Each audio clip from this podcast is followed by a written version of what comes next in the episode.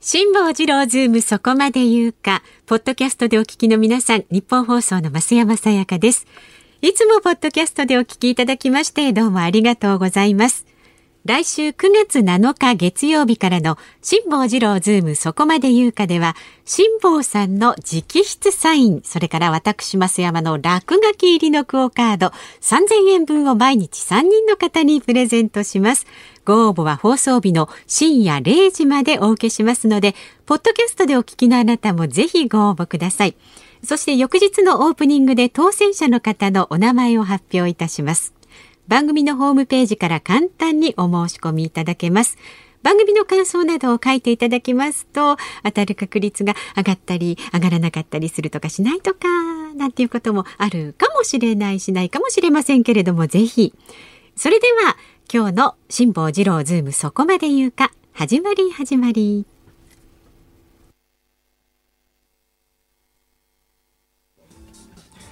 9月3日木曜日時刻は午後2時を回りました。こんにちは辛坊治郎です。こんにちはニッポン放送の増山さやかです。こんにちはニッポン放送の飯田浩司です辛坊治郎ズームそこまで言うか。いつもは午後3時半から2時間の生放送ですが今日は防災スペシャルと題して午後2時から3時間半の拡大版でお送りします。はい。えー、日本放送では毎年、はい、なんかその自分の職責をいきなり放棄するのやめていただけますか？そんなことないですよ。そうなんだよ。なんかこうやる気ないだろう。いや、なんか朝から働いてると思って、人の番組だと思って手抜いてないか？そんなことないですよ。何を言ってるんですか？明らかに手抜いてるよね。いやいやいや昨日この番組がいかに素晴らしい番組かということを散々昨日の私の番組でね、えご紹介をして、その中で今日は飯田君が出ますと。で、飯田君が出たら、ええ自民党総裁選に立候補している3人揃い踏みでこのスタジオにいらっしゃるような雰囲気を皆さんに味わっていただけるという予告をしたよ ね。勝手にそういうこと言わないでくださいよ。当然、当然練習を重ねてきたよね。また、あのね、こう、先に言い訳するのもなんなんですけども、やっぱりね、まあ特に昨日会見をしたあの菅官房長官のね、えええー、昨日5時から会見があったんで、もうずっとですね、もう何度も何度も YouTube が擦り切れるぐらいに見てたんですけど、これがね、やっぱ答弁さながらに尻尾をつかませませんね。全く。わかった、わかった、わかった、わかった、わかった。あの、まあ、あの、菅さんはもう勘弁してやろう。確かにね、菅さんの喋りはね、なかなか難しいのと、やっぱり、あの、岩手ご出身でいらっしゃるね。あ、えっと、秋田ですね。秋田ですね。秋田ご出身でいらっしゃる。だからね、あのね、母音の構造がやっぱりね、結構、局、生涯、これ、あの、三つ子の魂100までもじゃないんだけれども、うん、子供の時にこの体内に入り込んだ母音の発音って、生涯変わらないんだよ。だから各国の言語とか、はい、その地方性をこう、あの、形作ってるのは、うん、ものすごく母音によるところが多くて、だから菅さんは、あの、秋田の微妙な母音の発音がマスターできないと、はい、菅さんにはなれないんで、菅さんは分かった、勘弁してやるから、岸田さん。はい 岸田さんですか？そこ石破さんじゃなくて。岸田さんでしょ。岸田文雄さんですか？岸田文雄さんでしょ。岸田文雄さん。岸田文雄さんは多分ね、えー、あの辺は皆さんいろいろ地方出身の方ね、例えば石破さんだと鳥取だったりするんだけれども、はい、基本は皆さんね、えー、あの、地方政界の重鎮の息子さんとかっていうのは結局、麻生さん、麻生さんでもそうだけれども、えー、あの、と、唯一の得意分野持ってきたな。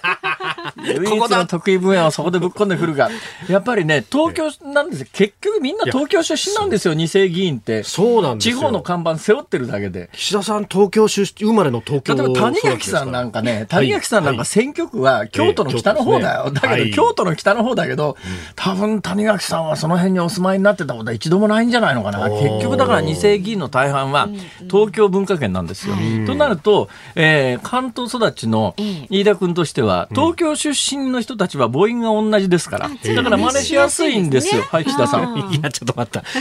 あの、母音が同じだからといって真似しやすいわけじゃない。だとしたら東京に住んでる人はみんな僕真似ができることになってしまいます そうではないですよ。やっぱりね。飯田君。そうは言い飯田君。はい。言い訳はいいんだよ。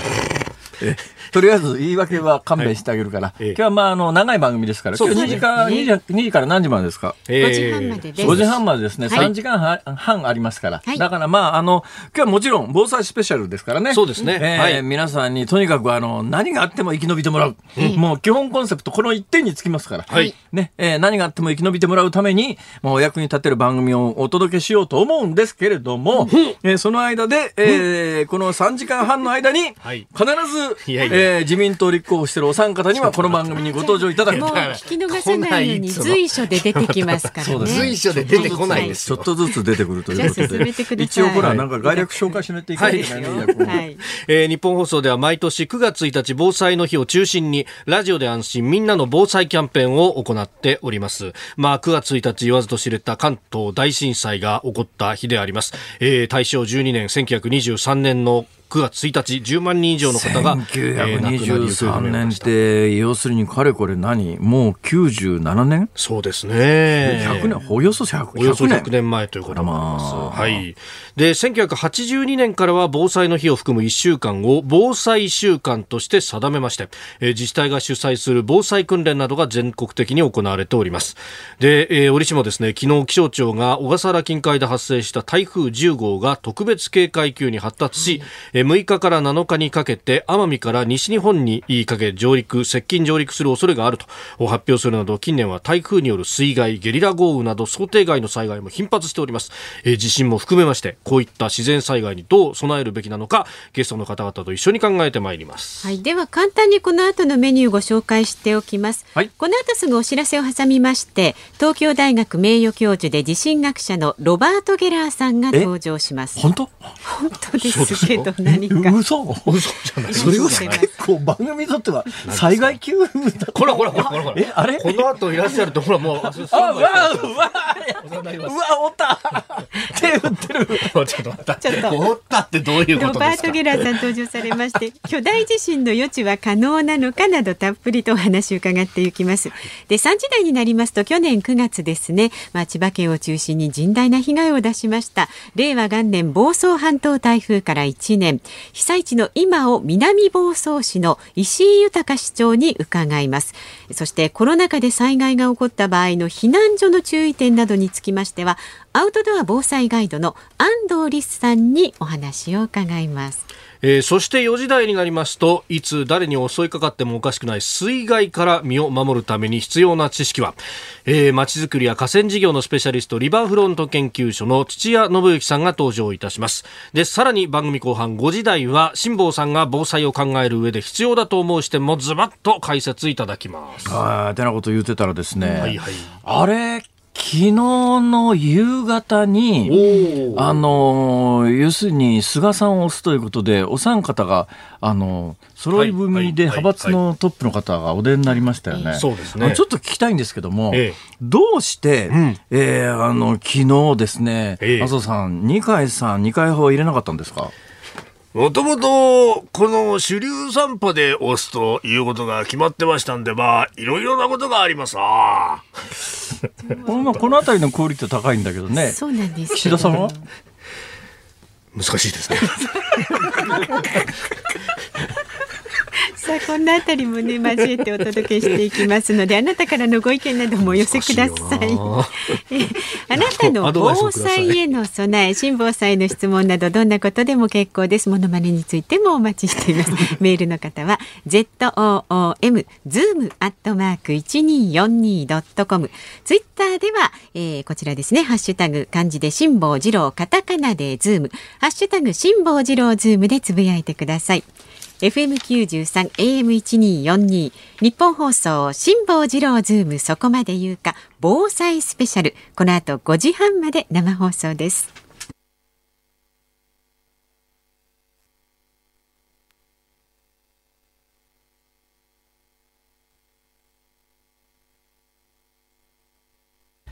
有楽町日本放送から辛坊治郎と。増山さやかと。飯田浩二がお送りしております。辛坊治郎ズームそこまで言うか防災スペシャル。この時間は早速お一人目のゲストをお迎えしています東京大学名誉教授で地震学者のロバート・ゲラーさんです。どうぞよろしくお願いいたします。よろしくお願いします。いや今のよろしくお願いしますだけ聞くと、はい、あの普通の人のように聞こえますがおいおい普通の人ではないということが明らかになってまいります。なんてこと言うんですかゲスト迎えていやいや生放送でゲラーさんを呼ぶってすげえ大胆だよな。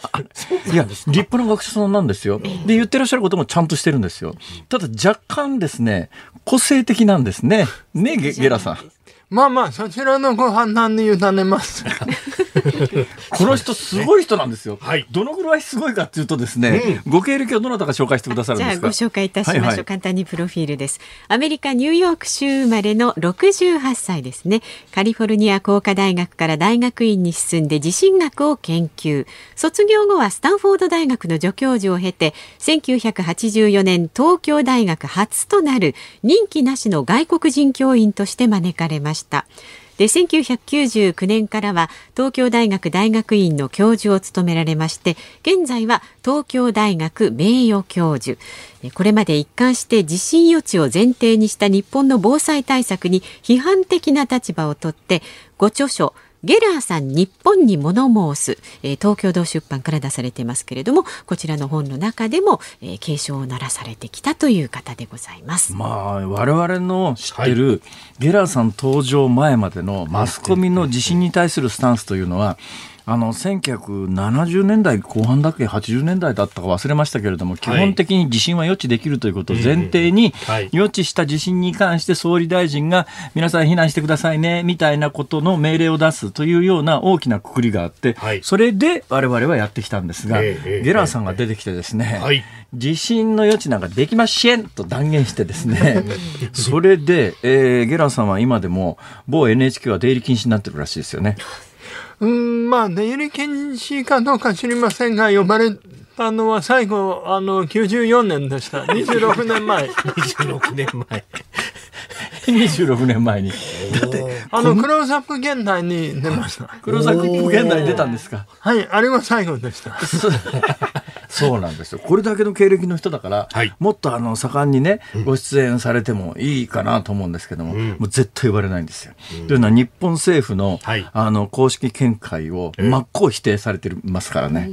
ね。そうですけど、不思議なこと、あの、2年前に、日本政府も地震の予知はできないと認めました。そうなんですよ。ところがね、私もね、これはひでえ話だなと思ったのは、はい、今までは東海地震に関して言うと余地ができますと。で、いわゆる東海地方にいっぱい地震計だの、歪み計だの置いてですね、置いて、だけど、東日本大震災で、あの、まあ、その前に阪神大震災もありましたけど、うん、あらよっちなんかできないし、東日本大震災クラスの、あれだけの巨大地震だったら、前兆、今までのそれまでの地震学の日本の立場で言うと、前兆滑り現象みたいなものが起きて、はい、何日か前に、まずちょっとずつこう地盤がずれ始めるから、そこを予知して、あの、皆さんに、あのね、気をつけてくださいねっていう警報が出せるというのが大きな枠組みだったんですよ。東海地震の予知というのもそれでできたんですが、はい、東日本大震災の時に、ねえじゃん、そんな前兆現象なんか、みたいな話がなって、はい、これは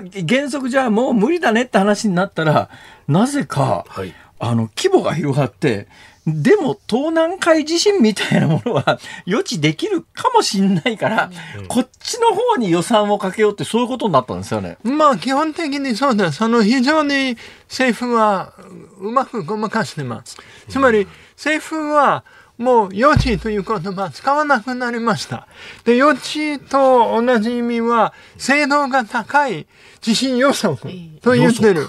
で、で、政府は予測は本来、例えば30年以内にあの何パーセントという話、で、予知は基本的に明日起きるぞという決定論的なもので、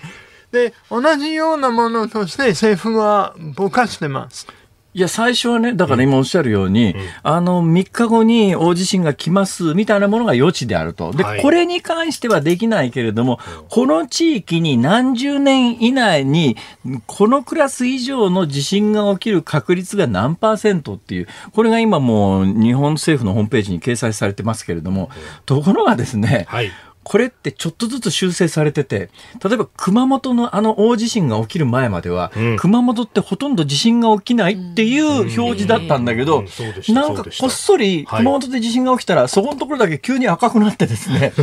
だから全国で地震が起きてるところって、あの予想してか、あの、これから30年以内に何パーセントっていうのと、うん見事に外れてますよね。そうです。まあ、あの、あの一言というと、政府の予測は車のフラントグラスみたいなものではなくて、車のバックミラーみたいなものです。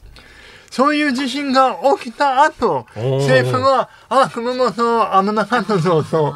遡っていう。と、あの、東日本も。ちょっと今、あの、若干お聞き苦しいですが、これ はゲラさんの特徴ですから、はい。えー、あの、もし、えー、言ってることがわかんないというようなことがありましたら、我々は今、なんとか聞き取れてますので、飯田君、はい、聞き取りにくいと思ったところは、えー、日本語で補ってください。日本語で補ってください。失礼ですよ、ちょっと。いや、でもね、わ、でもね、すげえなと思ったのは、はい、あの、ゲラさんって、まあ、要するに天才学者ですよ。うん、ね。だからアメリカでも天才学者だし、日本に来ても天才学者なんだけど、で、この日本語の喋り方じゃないですか。でもネイティブがもちろん英語ですよね。で、ある時ね、ゲラさんに聞いたことがあって、ゲラさん、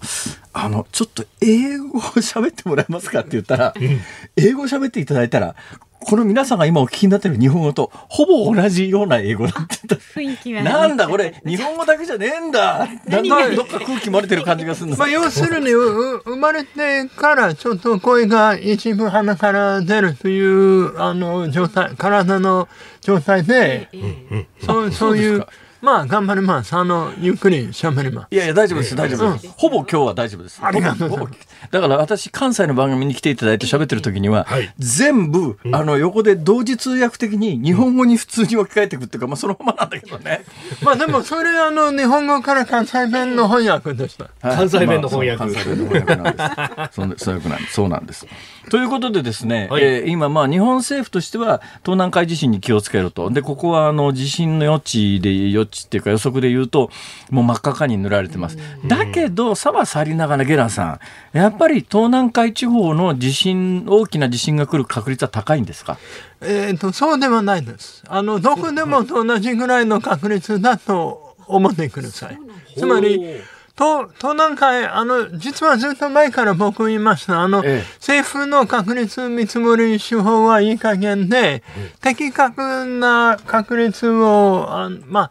のようなものを出してるが、実は学問的に、あの、ナンセンスです。あの、ずっと、だから、東南海は安全だとは言ってないんですが、あの、太平洋海岸どこでも同じぐらいのリスクがあると考えるべきと僕言った。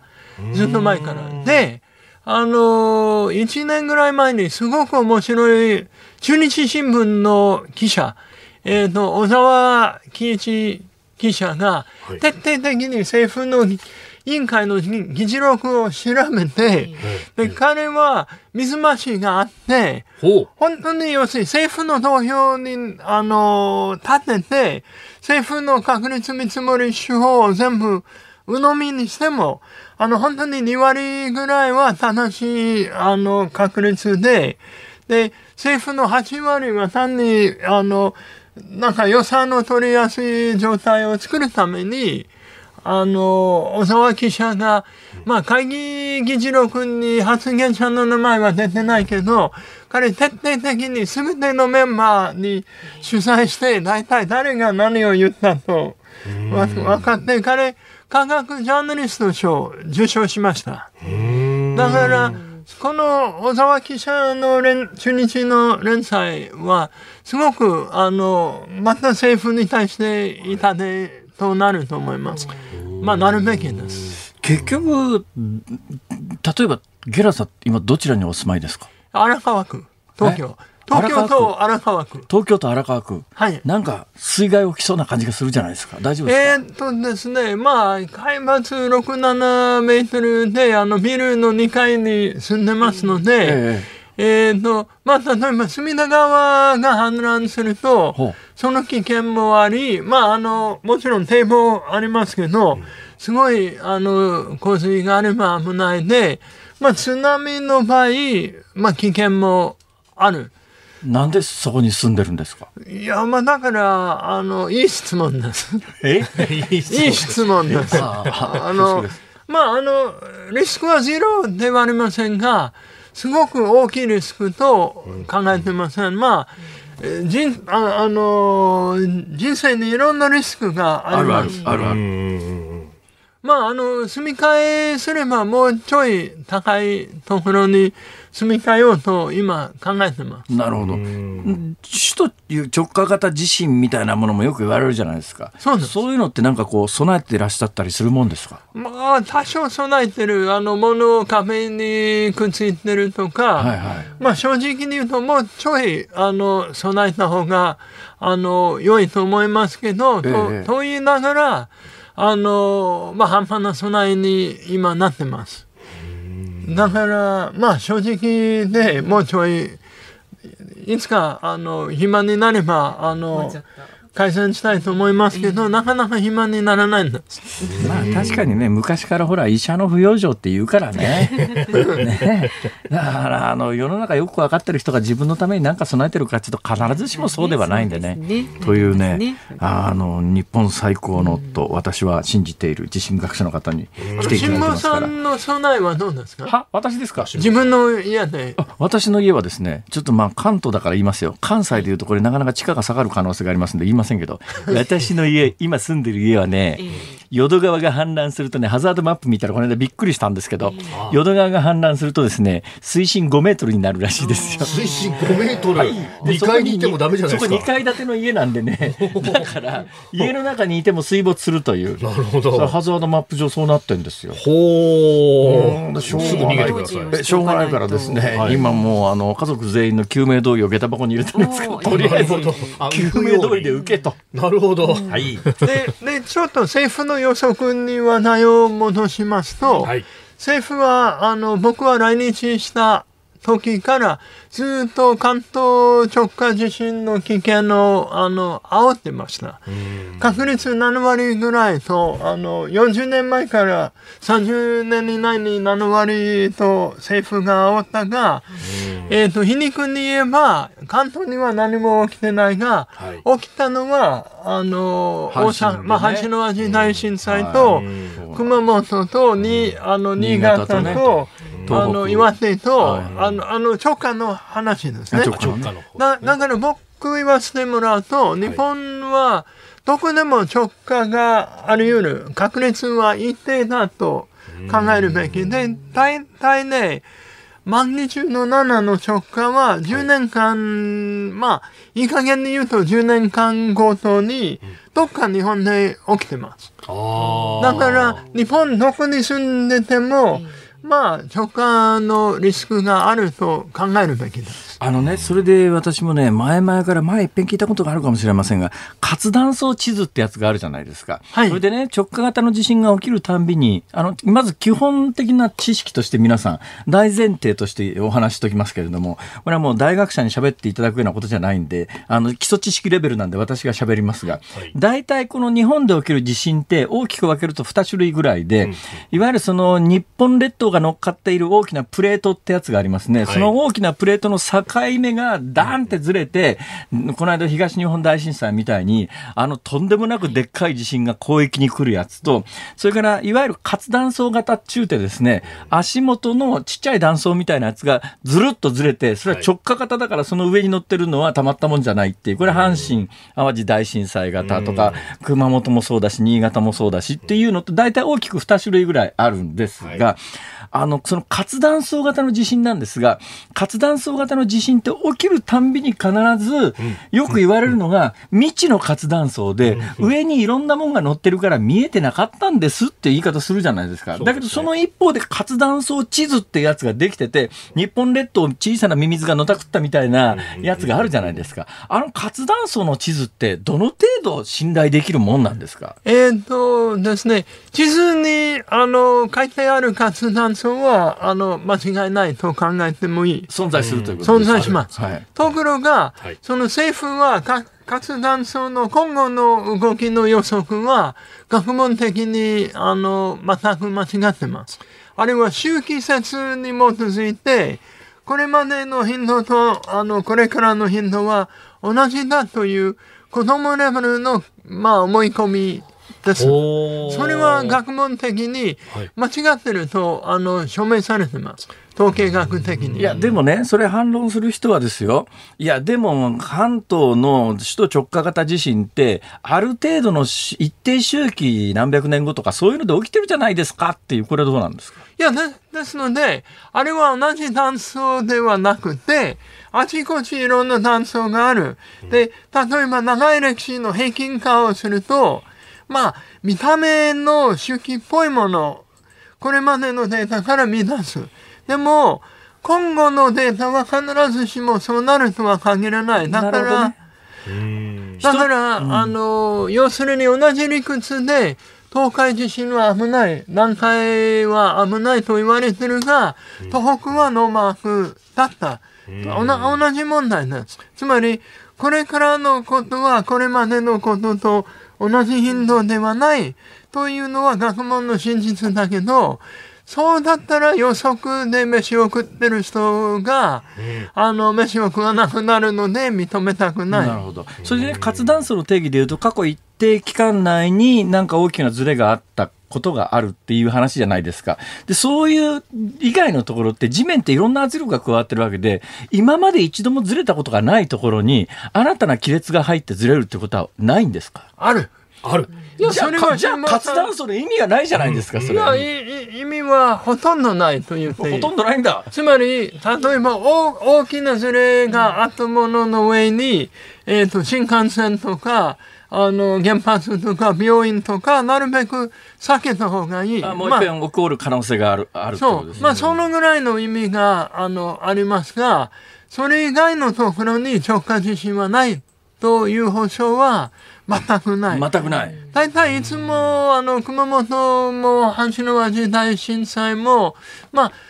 地質学者は断層してたけど、特にあれは危険だぞと言われてなかった。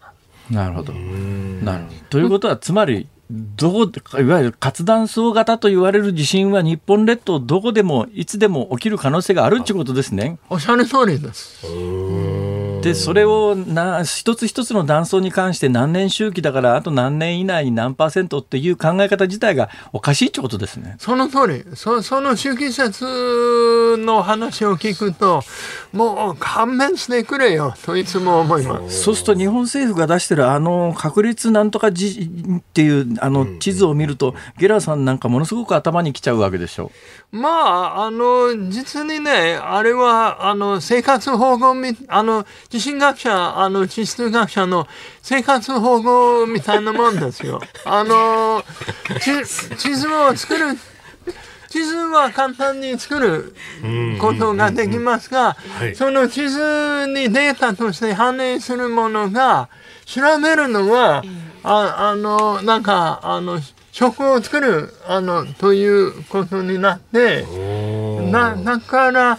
あれは基本的にね、40年前、50年前の地震予知、直前予知できる人たちの、はい、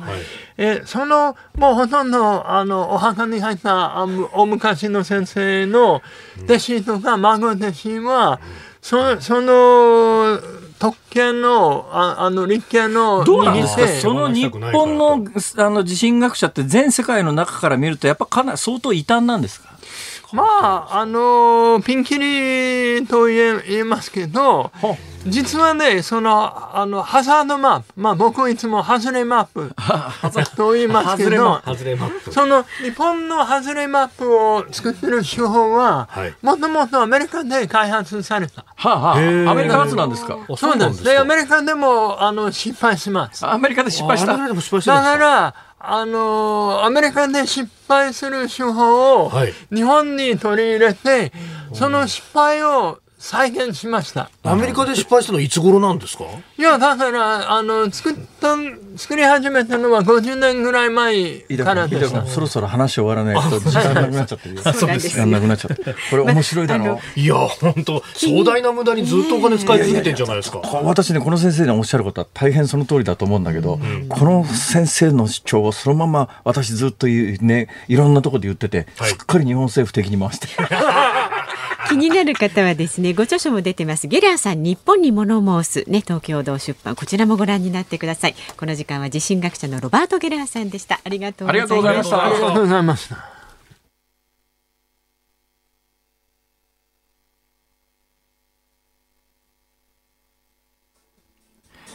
9月3日木曜日時刻は午後3時を回りました。こんにちは辛坊治郎です。こんにちはニッポン放送の増山さやかです。こんにちはニッポン放送の飯田浩司です辛坊治郎ズームそこまで言うか。いつもは午後3時半から2時間の生放送をお送りしていますが今日は防災スペシャル。午後2時から3時間半の拡大版でお届けしています。はい、えー、ニッポン放送では毎年9月1日防災の日に、えー、を中心にしてラジオで安心みんなの防災キャンペーンを実施しております。えー、9月1日、まあ、10万人以上の、ね、死者、行方不明者を出した関東大震災が1923年、大正12年に起きた日であります。で、この日が制定されたのは、あ伊勢湾台風をこうきっかけにしてということがあるそうで、ええー、1960年に確か制定されたそうなんです伊勢湾台風の後、はい、で今あの台風え10号ですか、はい、特別警報級に発達するということで、今週末ぐらいに西日本、はい、まあ今のところの予報円の真ん中は奄美から九州の。西海岸のちょっと沖ぐらいが予報円の中心ぐらいですけど、はい、ちょっと東にずれただけで、九州上陸も十分考えられますから、で上陸時の中心気圧はもしかすると930ぐらいまで下がるんじゃないの？みたいなも昨日ありましたけど、えー、930よりも下回った台風っていうと伊勢湾台風と第二室戸と。だと思うんですが私これ第二室戸はね、はい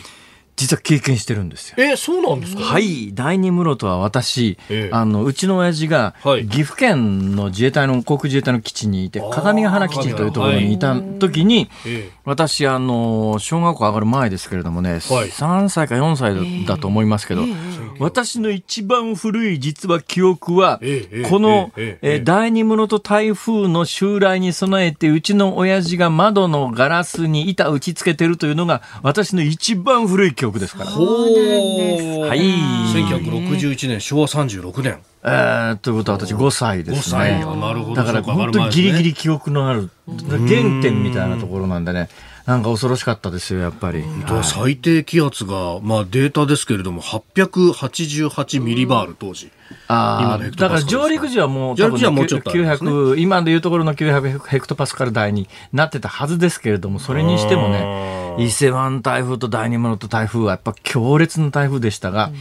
どうもそれに次ぐぐらいの勢力には台風10号がなる可能性があるということなんで、本当週末要注意です。はい。辛坊治郎ズームそこまで言うか防災スペシャル。この後3時台の、えー、ご案内なんですが去年9月には千葉県を中心に大きな被害を出しました。令和元年房総半島台風から1年ということで被災地の今を南房総市の石井豊市長に伺います。それからコロナ禍で災害が起こった場合の避難所の注意点などにつきましてアウトドア防災ガイドのあんどうりすさんにお話を伺っていきます。5時半までの生放送どうぞお付き合いください。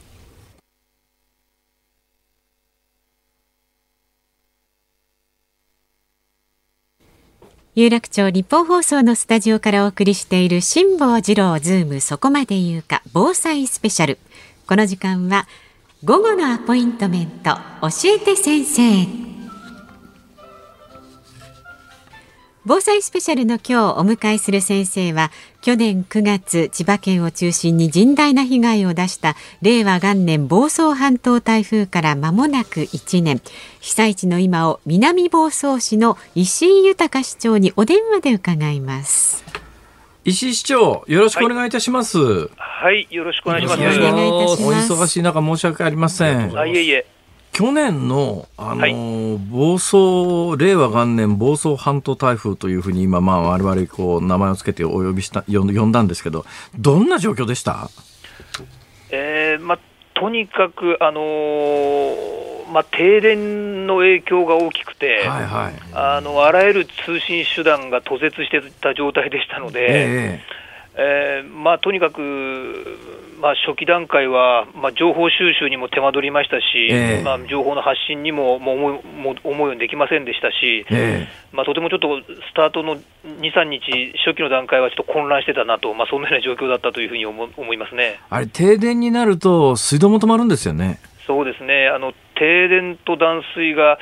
まあ、地域によってはあのセットで、まあ、そうなりますので。はい、はいそれはそうですよね。だけど、まあ、どうなのかしら、千葉県の、それも房総半島の南の方で言うと、昔はなんとなく台風よくあるかなってイメージだったんですが、最近はあんまなかったのか、去年の台風っていうのはやっぱり想定外でした？想定内でした？あのこの地域で、まあ、暮らしてらっしゃるお年寄りに話を伺っても、ええ、まあ、このレベルの台風は初めての経験だということですので、はあ、あのまあ、細々とした台風はこれまでは来ているんでしょうけども、え、まあ、本当にこういう、まあ、ある意味こう、風の台風、まあ、この停電というような、こういうあのタイプの台風っていうのは初めてだったんですよね。ちなみにこの台風は、えー、去年の9月9日に上陸してですね、はい、中心気圧千葉市付近に上陸した時の勢力が960ヘクトパスカルだから、やっぱ相当中心気圧低いで最大風速40メートル。で私やっぱりあのテレビで、まあ、見ててというか私の番組でもお伝えしたんですが、あのゴルフ場のなんか鉄骨みたいなやつがた、はい、倒れたんですよね、これ。ええ、そうですね。あの、まあ、場所は市原市さんでしたけどね。えー、市原と南房総ってのはどのぐらい離れてるんですか？えーと、そうですね、距離にすると、もう50キロでは効かないと思いますので、南に、はい、ね、南房総の方が南側。南、ね、そうですね、はい。まあ、たまたまあの時はあのゴルフ場ひっくり返ってるのが象徴的なニュースとして報じられましたけれども、じゃあ、まあ、位置関係から言うと、風はもしかすると南房総の方が強かったかもしれないですね。そうですね、局地的にあの瞬間的に、まあ、それぞれどこでもきっと強い風は吹いたと思いますけどね、えー、どのぐらい、どんな被害が南房総はあったんですか？えーとまあ、とにかく大きかったのは、あの住宅の損壊ですよね、まあ、もちろんあの、まあ、各農業関係の施設もありましたけれども、えまあ、住宅、まあ、農林水産漁業施設等々の被害ですね。はい市長ご無沙汰しております。日本放送でアナウンスやっております。飯田でございます。はいどうもお世話になります。あの私あの直後にもあの取材で入ったりとかあと一緒にインタビューさせてもらったこともありますがもう本当、市役所の横にある体育館も被害に遭ってるぐらいでしたよね。そうですね。あの体育館の屋根も被害で雨漏りしてましたし、えー、まあ、そういったあの施設が公共施設でも、まあ数多く出てきましたんで。あそこだからもともと、あ、確か広域避難所って縦看板立ってたと思うんですけど、そういった避難所になるようなところも、それだけ被害を受けたわけですもんね。そうですね。まあ、そういったあのところが何か所かありましたね。で、しかも電話もなかなか通じないと。これやっぱり平成の大合併で南房総市もね、もともとチクラとかいろいろあったところ全部一つになってますよね。そうすると、情報をまず市内を把握するだけでもこれ大変だったわけですか？そうですね、まあ、市内の状況を把握することも大変でしたし、まあ、もちろんあの市役所側から市民の方々にご情報をお伝えするってこともできませんでしたし、やっぱりその辺はちょっと大変苦労しましたね。やっぱり防災無線とかも、電気が途絶するとできなくなるしというところですか？そうですね、あの防災、まあ、電停電による影響が、まあ、根本的な問題ですけれども、あの中継タワーが、はい、あの要するに、なんていうんでしょうかね、やっぱり損傷してしまって、まあ、電波が思うように飛ばなくなってしまったとか、やっぱりそういったこともありますし。はあ、そうなるとあれか、はい、電気が通っても、携帯がなかなか復旧しないってことですね。そうですね。あの結局、中継施設そのものがちょっと損傷を受けちゃってますんで、で電気が通電すればなんとかなるという問題だけでもなかったですね。そうなんですよ、あのね、スマホとかなんとか、電波使ってるこう携帯みたいなやつありますよね、えー、あれ、なんとなくね、日本の多くの人は、あのまあ、基本的にどこ行ったって通じるもんだとこう思ってるじゃないですか。ところが私、あの太平洋横断こうした立場で言わせていただくと、はいはい、あの携帯って通じるのは、本当にあの海岸ギリギリのとこぐらいですからね、ちょっと沖に出ると通じないっていうのは、もう本当にかなりの密なあの感覚で、あのアンテナ、基地局のアンテナっていうのが立ってるから通じてるんで、だからその基地局がぶっ壊れるとどうにもなんなくなるんですよ、これ。だからスマホが実は伝え使えなくなっちゃうっていうのが、あの災害の時には当たり前のように起きるっていうのは知っといた方がいいですよね。何かあった時に、じゃあスマホで連絡取ろうっていうようなことをしてたても、使えなきゃ落ち合えないわけですよ。だからまあスマホがなくても落ち合えるとかっていうのを普段から家族で作っとかないと。はい、どうですか市長？はい、あの当時のこう市長のところに連絡当然のことながら集約してくるしなきゃいけないんですけども、どの程度情報って入ってきたもんですか？えーと、そうですね、あの市内のやっぱりあの、まあ、隅々っていうんでしょうかね、あのまあ、かの状況を把握するには、うんそうですね、2日というような時間になるんでしょうかね。そうですねとなると、やっぱりあの市民の皆さん、別にその南房総に限らず、どこでも、最初はやっぱり1日、2日は自力でなんとかするっていう体制作っとかないと、助けに行くにも情報がなきゃ助けに行けないですもんね、これ。そうですね、まあ、まさにその通りですね。はい。あのー、多分これ、地方は全国どこでもそうだと思うんですが、南房総もおそらく、あの人口構成的にはそれなりに高齢化が進んでたりなんかするので若い人たちが中心の街っていうのとやっぱり災害が起きた時にいろいろこう対処だとか動き人の動きだとか違うと思うんですけれどもどんな状況ですか？あの今おっしゃられたように、まあ、若い人、まあいろんな方々にあのいろんな面でお世話になりましたけど、例えば消防団の方々ですとか、はいはい、あの地元の行政区の、まあ、区長さんをはじめとした役員の方々、ええ、民生児童員の方々、まあ、福祉関係の方々ですね、あのそういった方々に、まあ、とにかくお声をかけさせていただいて、まあ、市内の状況を、まああの個別訪問のような形も取らせていただいて、まあ、一件一件の状況を把握していったと、まあ、そういう状況がありますね。で、まあ、台風から1年、ほぼ丸1年ですけれども、今、台風の、あの、爪痕っていうか、傷跡とか、どんな状況になってます？あの、被害を受けられた住宅の復旧、修繕の状況っていうのは、まあ、感覚的に言うと、まだ3割ぐらいのあのお宅では。あお宅ではまだ終わらないと。ああ、3割ぐらいが終わらない。はい、はい、終わらないと、はいはい、いう状況だと思いますね。そのあたり、例えば県とか、あるいは国とかの支援体制ってどうなってるんですか、うん。えーとまあ、結局、あのまあ、住宅、まあ、いろんな支援も国、県からもいただきましたけれども、ええ、あのまあ、住宅の復旧が進まないのは、やはり、まあ、第一にはやっぱり事業者さん不足っていうのが第一なので、はあ、まあ、この点に関して言うと、もう国、県の支援というよりは、まあ、ちょっとなかなか物理的難しいところがありますんでね。どうなんですか、それはやっぱり周辺の自治体と取り合いになっちゃったりするもんですかね？えーとまあ、結局あの、うんとまあ、こういう災害は、まあ、昨年15号の後にも19号で大雨であのとても河川が氾濫してお困りになっているような地域も、まあ、多数、まあ、いろんなところで発生しまして、はいはい、でまあまあ、もうそれぞれの地区でやっぱりそれぞれやっぱりそうした救援の手を必要としてますんでね、えー、あのまあ、取り合いになるというか、このもう要するにこの地元の中である程度こうこう完結していかなきゃいけないという状況がありますんで。えーえー、あのよそからもう業者さん来てもらおうと呼ぼうと思っても、やっぱりその予想さん予想様自体もやっぱり大変な状況にあるという状況もありますんで。なるほど、南房総っていうとね、あのまあ、観光地としてもとても有名なところなんですけども、あの今、コロナがありますよね、はい、そのあたりも含めて、現状、どうですか、えーまあ、とにかくさ台風の被害でようやく立ち直って、例えば営業施設等は、さあ、これから頑張るというときにコロナということになりましたんで、ええ、まあ、とてもあの大変な思いをしてます。実際にその去年の台風を被災されたあの町の市長さんとしてですねこれからまああの今台風9号台風10号がまもなく来るかもしれない、えー、全国でいやあるこのラジオを聞いてらっしゃる方々に何か伝えたいことってありますか？えっとまあ、まあ、台風などの場合には、まあ、事前にやはり情報っていうのは、まあ、ある程度こうつかめますんで、ええ、まあ、いち早くやはり、あの過小評価せずに、あのやはりこの台風のにそうした災害、まあ、避難等を含めて備えるっていうことを、また自分が暮らしている地域が、自分が住んでるところがどどういうようなこう被害が出うる地域なのかっていうことをきちっとやっぱりこう把握しておくってことを、やっぱりこうしっかりすることが、まあ、個人レベルではとても大事なのかなと思いますね。あの国とか県とかに、えー、要望することみたいなものありますか？えーと、国、県さんに対する要望っていうのは、ですね、まあ、いずれにしてもこう自治体とこう事前の準備をやはりどんどんいろんな自治体もやはりさまざまなことをし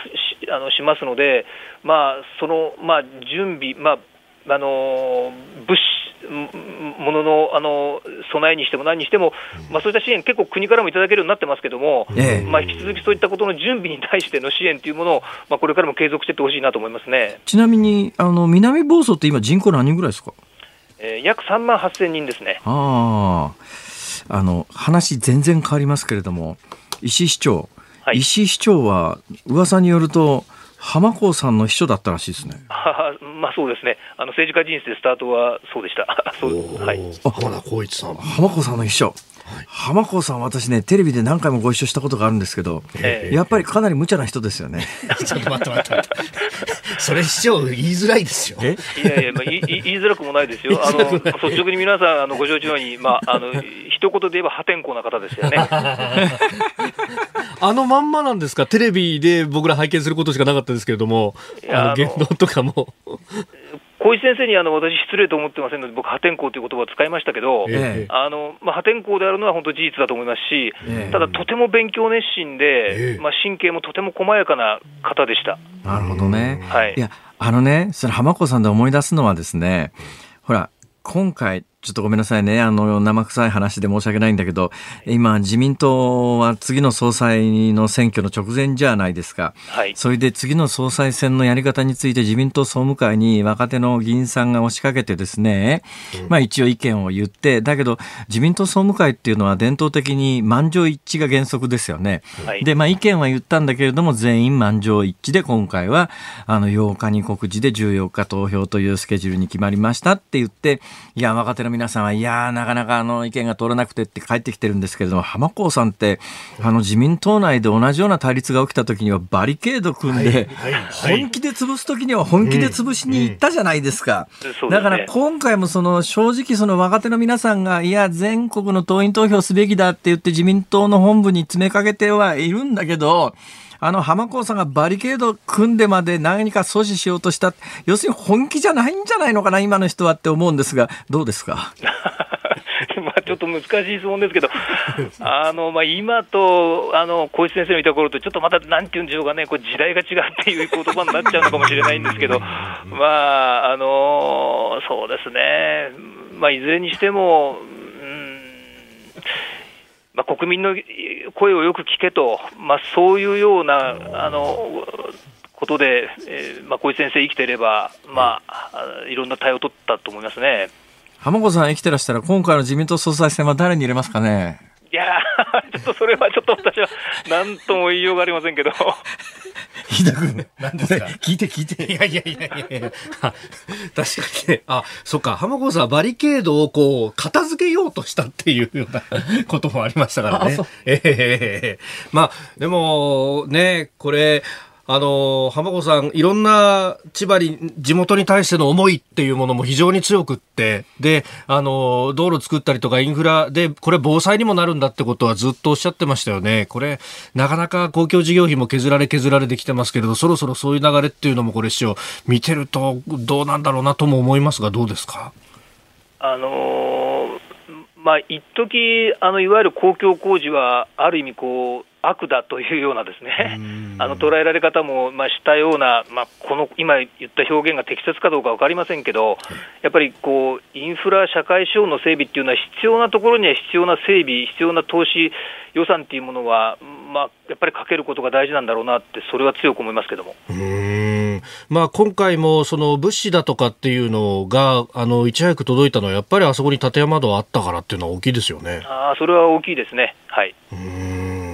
まあ、まだまだ爪痕残っている中ですが、これからまた台風シーズンになりますよね。はい。ここに対しても、これ、えー、まあ、市としてもさまざま備えてらっしゃるでしょうけれども、どんな取り組みされてますか？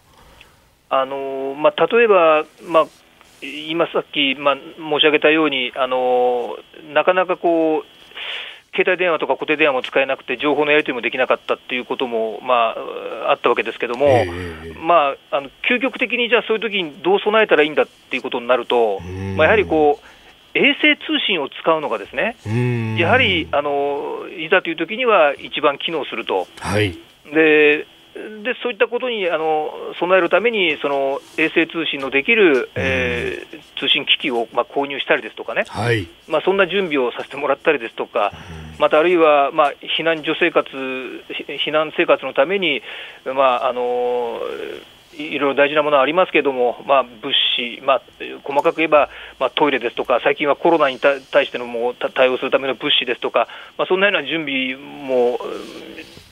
どんどんしてきているところですね。まあ、そっちのね、本体の話をもう飯田君が聞いてくれましたんで、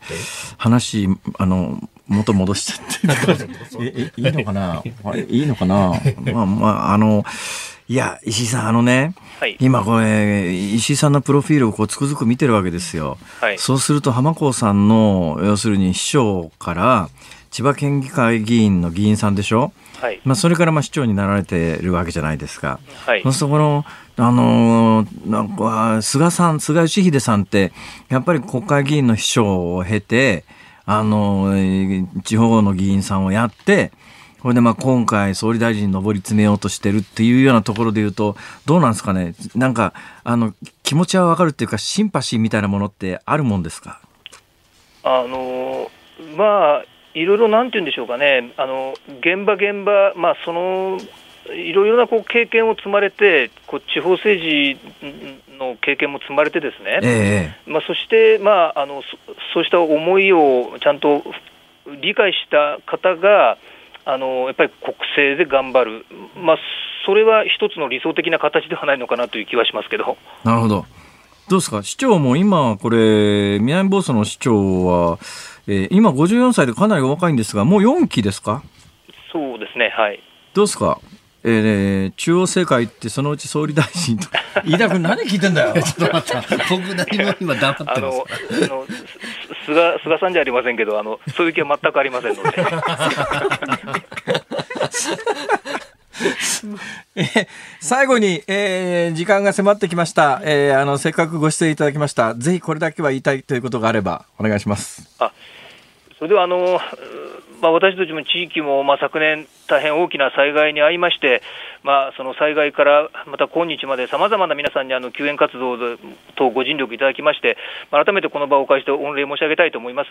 えーまあ、今でも、まあ、日本各地、いろいろなこう災害でお困りの方々も、まあ、現にいらっしゃるわけですけれども、まあ、一日でも早く皆さんの日常が取り戻せるように、まあ、願っておりますし、またお互いの地域が、まあ、これからもそれぞれ良くなりますように、これからも力を合わせて頑張っていけたらと思いますので、まあ、どうぞよろしくお願いいたします。はい、えー、ありがとうございました。ありがとうございました。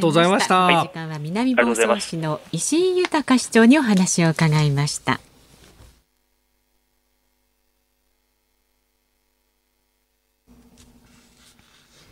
ニッポン放送がお送りしています。辛坊治郎ズームそこまで言うか防災スペシャル。続いてのゲストはコロナ禍で災害が起こった場合の避難所の注意点などにつきましてアウトドア防災ガイドのあんどうりすさんにお話を伺っていきます。よろしくお願いします。よろしくお願いします。アウトドア防災ガイドっていうのはどういうお仕事ですか？えっと、アウトドアのスキルというのは、災害時に活かせる技っていうのがたくさんあるので、はい、それをあの日常生活に取り込みながら防災活ということができるようにっていうお話をいろんな人にして。なるほど。いつ頃からこれやってらっしゃる2003年からですね。な何かきっかけがあるんですか、えっと、子供を出産した時に、はい、あの私は阪神を体験しているので阪神・淡路大震災、はいはいはいはい、それであの災害のことをずっと心の中にあったんですけれども、えー、子供が生まれた時に、あこの子文庫本落ちただけでぶつかったら あの生きてられないかもっていうことで、えそれで自分の子供を守るためにどうすればいいんだろう。意外とアウトドアのスキル使えるなとその時に思ったのでそれがきっかけで周りのママ友にお話ししたら、えー、ママ友たちがどんどん広げてくださって、えー、講演するようになったり本を書いたりこんなところに出演させていただくようになりました。あえ阪神はどちらでどんな経験えっと私は尼崎市だったんで。すはいそうです。はい。阪神の時の尼は相当揺れましたね。そうですね。はい。はい。それは無事ご無事だったんですか？あ阪はいはい。それほど被害はないところだったので大丈夫だったんですけれどもそうですね、はい、尼崎っていうと、まあ、あの阪神間でも一番大阪に近い方ですから、はい、だからあの激震の中心はもうちょっと西側のあの、えー、芦屋から東灘ぐらいがね、はい、そうですね、だからそこに比べると、まあ、にに10キロ、20キロぐらい東の方にずれてますかね、尼崎だと。でね、でも揺れたでしょ。もう最初私だってあの枚方でももうとんでもなく揺れましたからね。枚方にいらっしゃったんですね。えーそうですよね。阪神電車ひっくり返ったりとかっていうのが、もうすちょっと先ぐらいでした、そうですね。あ高速道路とか落ちてたりとか。あ違うあの、えーと、近くで落ちていたのは、ええ、あの新幹線ですね。新幹線とかが落ちてます、ね、そうそう。だから新幹線の高架はね、あのとにかく午前5時46分、7分だから、はい、だからあの新幹線まだ本格的に走ってなかったんであれ昼間だったらえらいことになってて、うん、幸い、あの新幹線が走り出す前だったんで、だけど後から見たら高架橋が崩れてましたからね。そうですね。あれ走ってたら大惨事の、まあ元から大惨事ですけどね、なおさら大惨事で、そうですね、そうだ、阪神高速が、あの、ぶっ倒れてたら、もうちょっとだけ西側ですけど、まあまあ近くは近くですね。そうですね。あの、たまたま妹の知り合いのお父さんが、目の前に走ってた車がどんどん落ちていくのを見て、あの、引っかかってるバスのすぐ後ろぐらいですか。っていうふうに聞いてびっくりしたことがあります。これは強烈な映像でしたけどね。もともとご出身が尼崎というわけじゃなくて。東京で、ええ、あの全国転々としてたのでたまたまその時には親親のしあの出張の関係でそこにいたという感じです。たまたまに1995年は尼崎で迎えちゃったんだ。へそうですか。で、まあ、あの、えー、まあ、そういう自分の子供さんの出産で、やっぱりちょっとやっぱり命助けるためにはって活動をされて、はい、で、えー、アウトドアっていうのももう前からやってらっしゃったそうですね。アウトドア好きだった。まあ阪神・淡路大震災の後にやっぱアウトドアだなと思ってなんでアウトドアだなと思ったんですか？あの2階からロープでどうやって降りるんだろうとか。そうですか。ちょっとあの家ひび入ってて次の地震で崩れちゃった時に、ええ、ロープとかあっても降りたこと一回もないんだけどと思って、えどうするの？ロープで降りてみたんですか？あその後クライミングやるようになってクライミング？できるようになりました。クライミング？いやクライミングはちょっとアウトドアの中でも特殊ですからね。あそうです、ね、素人さんがやるもんじゃないですね。でも好き一番好きなのは沢登りなので。沢登りね。沢登り。あのまあ皆さんの世代は分かんないでしょうけどね、ええ、我々世代の沢登りはね、はい、あの草履みたいなやつわらじみたいなやつ履いて上がってって。たんです。引っかかる引っかかるんだね。今もうすごいいいギアがいっぱいできてますから、ね、何も今わらじ履いて沢登りする人いないんでしょうけど。昔は結構ね沢登りってのは特殊技術、はい、あの山歩きの中でもねあのちょっと一つあの上位者がやるもんなんです。なるほど。素人さんがやるもんじゃないです。よ、はい、やってたんですか？私あの小丸峠で鎖場ぐらいですね。わかんないでしょ。埼玉の。埼玉の。はいはいはいあそう小丸峠。あの増山さんよくご存知ですね。ええ、西武池袋線沿線ですから。だから豊島園とかね西武園とかねあの小丸峠とか反応があるとかすごく引っかかるんですけど、はい、これは日本放送のサービスエリアもうちょっと南の方で 海沿いなんで何言ってんだこいつらって話ですけど、ね、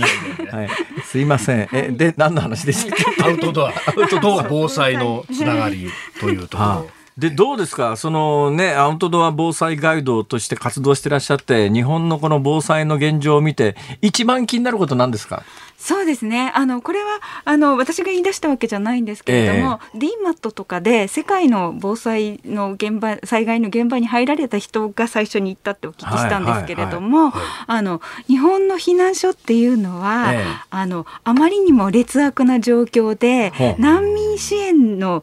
基準よりも低いんじゃないかっていうふうに言われていて、であの人道支援のための最低基準、スフィア基準っていうものがあるんですけれども、はいはい、そちらよりもそちらだとちょっと雑魚寝とかはありえないって言われてるんですね。だけど割と今でもね、まあ、雑魚寝とかあったりするので、ちょっとこれはあまりにもひどいって言われてる問題がありました。まあ、あの体育館にみんなで集まってみたいなね、感じになっているところが多いけど、そう、ね,、するとプライバシーは全くないっていう状態ですもんね。えー、そうですね。プライバシーだけじゃなく、まあコロナで3密っていうことになってしまって、てっていうこともありますし、それからやはりあの病気も蔓延しやすかったりしますしあのやっぱり災害関連死というものが多かったので熊本地震の後など災害直接じゃなく避難所生活でご苦労されて亡くなってしまうっていうことが問題視されてました。なんでそうなっちゃってるんですかね日本はね。そうですね。あの、えーと、どちらかというと我慢と美徳と根性で頑張っちゃったみたいな感じがあってあの我慢と根性ね。そうですね。あのそれもいいんですけれどもだけど次の被災する時にはちょっともうちょっとよくしようっていうことが積み重なっていったらよかったねと言われて2016年にでも内閣府の避難所運営ガイドラインに、はい、あのもう質の向上を目指しましょうっていうこと避難あのスフィア基準以下だと言われていることについては重く受け止めなければならないっていうガイドラインを内閣府が出したんですね。でそこからちょっとずつ変わってはきてたんですがでもコロナの影響で、逆に皆さん2メーター以上離そうとかいうことで避難所がすごく質の向上が進んでるんですね実は。この間。はい、ただあのキャパが決まってる状況の中で距離を取ろうと思うと避難所を増やすかなんかしないと収容しきれなくなっちゃうっていう問題があって結局のところどこの自治体っていうかどこに住んでて近所の状況がどうなってるかで運命の分かれ道で。ねえ。そうですね。どうしたらいいんだろう。避難所の環境の整ってるところがどこが整ってるかなんてわかんないですよね、これ。そうですね。まあ普段から避難所運営に皆さんが入っていただいて、自分で環境を整えていただくのが一番いいんですけれども、どね、ただし先ほどご指摘あったように、あのあまりにもキャパが都市部は特に足りないと言われているので、え5割ぐらいしか入れないっていうのはまだましだと言われていてもっと入れなくなる。2割ぐらいしか入れないんじゃないか。それから立って寝るかもって言われているところもあったりするぐらい首都圏ではもともと数が足りないのでもともと自宅にいてくださいとか他の場所にいてくださいって言われてたぐらいなので足りないと思っていただいたらと思います。そうなんだ結局ね、多分ここは大丈夫だろうってみんな思ってるから本気じゃないんだよね。だけど実際でどこで何が起きるかなんか分かんないんだよねこれが。そうですね。だから全国一律同じような体制を整える中太ってこれ誰が主導してどう決めればいいのかしら。国が全国一律にこういう基準であのやんなさいって言ってできるもんなのかな。だってね。うんもうこれもあの関東のラジオ番組だからあえて言うけどさ、はい、さっきあの我が家がですね淀川が氾濫したら水深5メートルって話があったじゃないですか。あの私の住んでるところの避難所って、その5メートルの水深のところの中心部の小学校が指定されてて、なるほど。ちょっと待ってくれよと、これ。うち、そう、だから避難しても、ええ、そ小学校の避難場所水没するのに、そこが避難所に指定されてて、これちょっとなんとか、せめてこれなんとかなんないかなと思って、ってんだけどなんともならないんだよねこれが。えっと基本的にあの災害別に避難所は行く場所が異なっていたりしてあらかじめホームページとかで市町村を見ていただくと、水害についてはこちらの地区の避難所は開設されませんって書いてます水没地帯は。開設されませんがあるんですか？だから地区に地区が全部水没地帯だったら、はい、避難所が開設されないところもあるかもしれないのであらかじめ別の地区に逃げたりとか広域避難っていうことも言われている段階です。なるほど。あの、江戸川区みたいに、それこそ、うちの国いないでくださいね、みたいな。そうですね。可能性だったわけですね。はい、はいはあ、それじゃあちゃんと見とかないと。いや、そんなこと言われてるな。もう、もうだ、そこでね、思考停止に陥るんですよ。もう考えたくないと。そういうことは起きないと。起きないというふうに、こう、なんかほら、自分に都合よく物事考えがちですよね。だからもうそういう時は誰か助けてちょうだいと。まあ、飯田君、俺んち来て助けてみたいな、なんとなく気持ちになる 遠い、遠いですよ。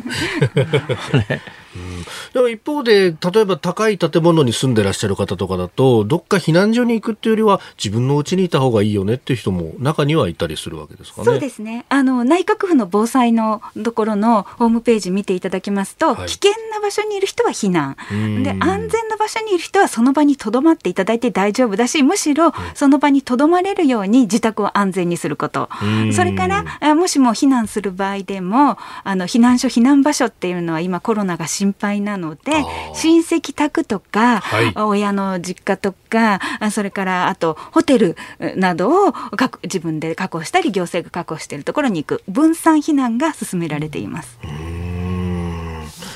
あ、本当自分の住んでるところとかもよく分析しておかないといざという時にはなかなか行動取れないですもんね。そうですね台風について、まあ、あらかじめ分かっているので、本当に水没してしまうようなあの状況になるとか、えー、台風の気圧がとても低い台風今回台風10号のような台風が本当に近くに迫ってくるのであれば浸水区域の人は早めに避難っていうことも考えるべきだと思います。だけど人間ってね本当にねあのまともにものを考えないんだなとこう自分でを振り返ってつくづく思うのはさ、はい、この間この番組で言ったこともありますけれどもね、うん私が住んでる、東京で住んでる高層アパートの上の方なんで、これやっぱり真っ先備えなきゃいけないのは、やっぱり水ぐらい用意しとかないと、これ水道が止まったらトイレ流せなくなると大変だよなとかって、まず水用意しようとかっていうのがまともな考え方でしょ。はい、私一番最初に用意したのは、これもしあの、火災でタワーリングインフェルノで下から火が上がってきた時にどう、どう避難するか考えてですね、パラシュート買いに行っちゃったんですよ。これ、これいや順番が違うだろうと。自分でもね、ええ、今日ね、え、パラシュートここ来る前に、はい、パラシュートをしみじみ見ながら俺なんか間違ってるよなと。なんか順番間違ってんじゃないかと思ったんだけど。そうですね。だいぶ間違ってますね。だいぶ間違ってるよな間違ってんだなこれが。じゃねえよ。本当ですよ。それ振って水用意してください。高層マンションの人どうしたらいいですかね。えっと高層マンションの方特にお水とかそういったもの運べないと言われているので。そうですよね。だって100メーターとかの階段100メーター上がれないですよそれ。修行ですよほとんど。そうですね。なのであの自宅の備蓄を多めにっていうふうに言われています。ただし、トイレは災害時えっと地震の時は配管が壊れている可能性があるので水を流しちゃいけないっていうのが今最新の情報です。国土交通省は YouTube 動画まで作って、下の階の人が怒鳴り込んでくるシーンまで作ってるんですけども、あまり知られていないので、あのじゃあじゃあ高層階で地震でトイレどうしたらいいんですか？その時は災害のトイレをまず設置して、えそして下の階の人に溢れてこないようにっていうことで、災害用トイレ。トイレが大丈夫かという点検が終わってから流すそうですね。とりあえずはじゃあまあ要するに自宅で簡易用の災害用のトイレみたいなものでしばらく貯めとくってことになりますよね。そうですね。自宅がもしあの壊れていなかったりする場合には、えー、えー、普通に便器に災害用トイレを設置していただければいいので使えます。ただし水害時に、マンションじゃなくて一戸建てとかで下から水が溢れてくるような場合には、はい、水ビニール袋に水を入れて水嚢みたいに蓋をするので。なるほどね。そうすると、そうか。だから上が流したやつが下の要するに便器から出てくる可能性があるからそこを抑える必要があるってことですね。水害の時はあの下の階に下水からの逆流があるので。そうそう。だってほらこの間見たあの、あのアカデミー賞取った映画。パラサイトパラサイトでほら半地下だからさ、あれは大水出てトイレから溢れてくるシーンあったじゃないですか。ああいうことになるわけですね。そうですね。もう半地下で溢れてきたらもう水嚢で蓋ぐらい吹っ飛ばしてしまうので、あのそれだけじゃ足りなくなりますが、まあちょっとそこまで浸水が深くなければ蓋をして別の場所にトイレを設置しないといけないので、いずれにしろ災害用トイレ、すごく今重要で。災害用トイレってどっかに売ってんですか？あの、えっ、ー、と、携帯用トイレとか、ドラッグストアとか、はいえそういったところに売っていたりします、ね、そういえばなんか、今日あの、お会いした瞬間にですね、どこでもすぐ使える使い捨て携帯トイレっていう1回分入りってのもらったんですけど、何ですか、これは？これ小さなティッシュ、小さなね、使い捨てティッシュっていうか、あの、よく駅で配ってるようなティッシュよりちょっと大きいぐらいのサイズのもんですけど、これは何ですの ?1 回分の災害用トイレで、ええ、例えば今職場とかで被災した時に皆さんがそのまま用を足してしまったりするとお物まみれになってしまうんですね。そすね。そして、えーと、水道が止まるだけじゃなく今のトイレ電気が止まると流せなくなったりするので、はい、停電だけで流せなくなる可能性もあります。でなのでそして汚物が蔓延してるとちょっとコロナの感染も心配になりますので、皆さんは1人必ず1つから3つぐらい毎日カバンの中に災害用トイレを入れていただいて、えそれを災害時すぐ使えるようにしといていただくっていうことが大事になってきてます。ちなみにいただいたこのこれ商品名っていいのかな？マイレットミニワンってそこいくらぐらいでどこで売ってるんですか？200円ぐらいであのインターネットとかそんなところとか。えそれからあとあの一つ200円ぐらいでセットとかで企業用にとか売られていたりしますね。じゃあこれ一個カバンの中にティッシュティッシュと一緒に入れておくとすごい便利ですね。とりあえず一つかさばらないので入れておくっていうのを習慣にしていただくと、もし避難所行ったりした時も、そのトイレがお物まみれになってしまうからで。すそうなんです。やっぱトイレってね、あのクオリティオブライフに直結しますよね。そうですね。いやあの被災地取材するとやっぱりその感染症って今コロナがこう心配ですけどあの避難所でそれこそあの既存のウイルスでもノロウイルスとか、まあ、まさにこのトイレが衛生状態が悪いと、それが蔓延してしまう恐れが高まると、あのよくあの避難所なんだけど一人もいなくて今消毒してるんですみたいなところが。あったりとか、それこそ高齢者の方がいっぱい集まるところだと、そういう既存の感染症も本当心配になりますもんね。そうですね。はい。あと自宅もやはり、あの換気扇が停電で回らなくなると、はい、匂いとかもひどいことになるので、あのなので一回一回処理して捨てるっていうようなことで持っといていただけたらと思います。あこれ抗菌性の凝固剤と排便袋が入ってると。はい。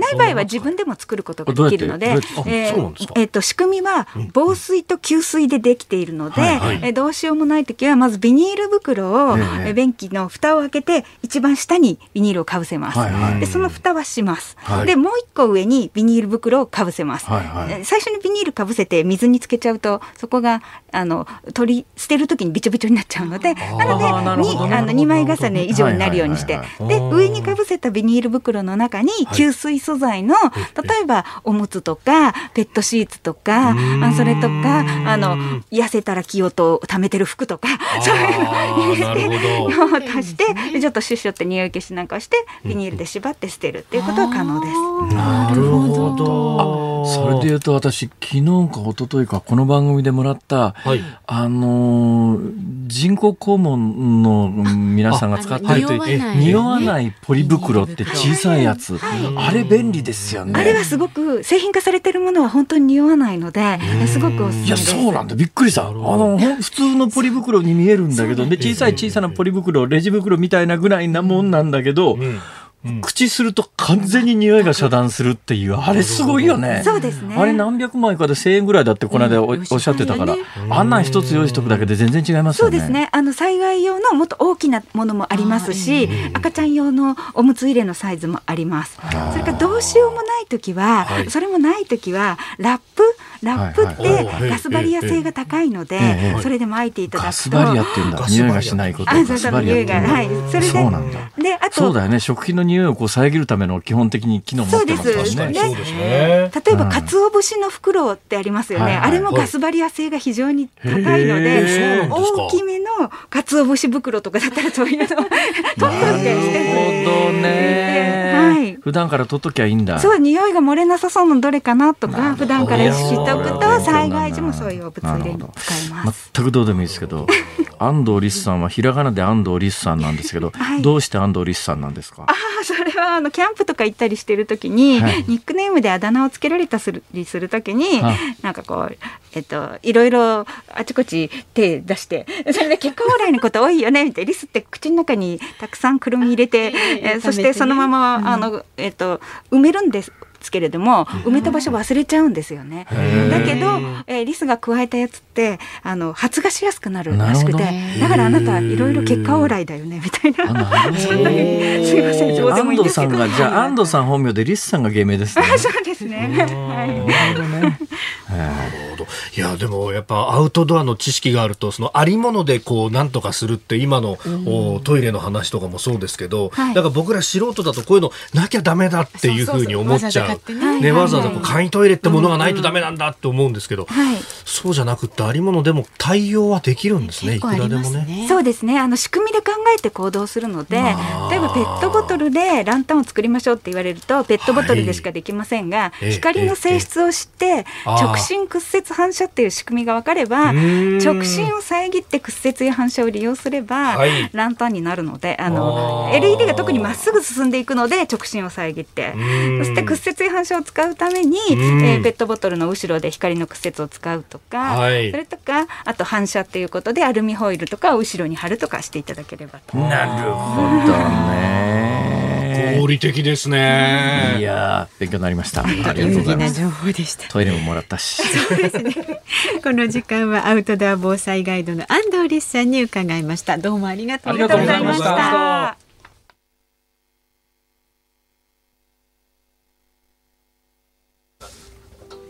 9月3日木曜日時刻は午後4時3分を回っています。こんにちは辛坊治郎です。こんにちは日本放送の増山さやかです。こんにちは日本放送の飯田浩二です。辛坊治郎ズームそこまで言うか。今日は防災スペシャルと題してお送りしています、はい、えー、午後2時からやっておりますから、はい、えー、もう2時間ぐらいやってるってことですか？そういうことになりますね、はい、いや今日は本当にね、えー、世のため人のため働きたいなと。世のため人のため働きたい、えー、どうしました？どどうしました？ってどういうことですか？私は常にそういう心構えでやっておりますよ。いい心がけじゃない、えー、じゃない。でしょど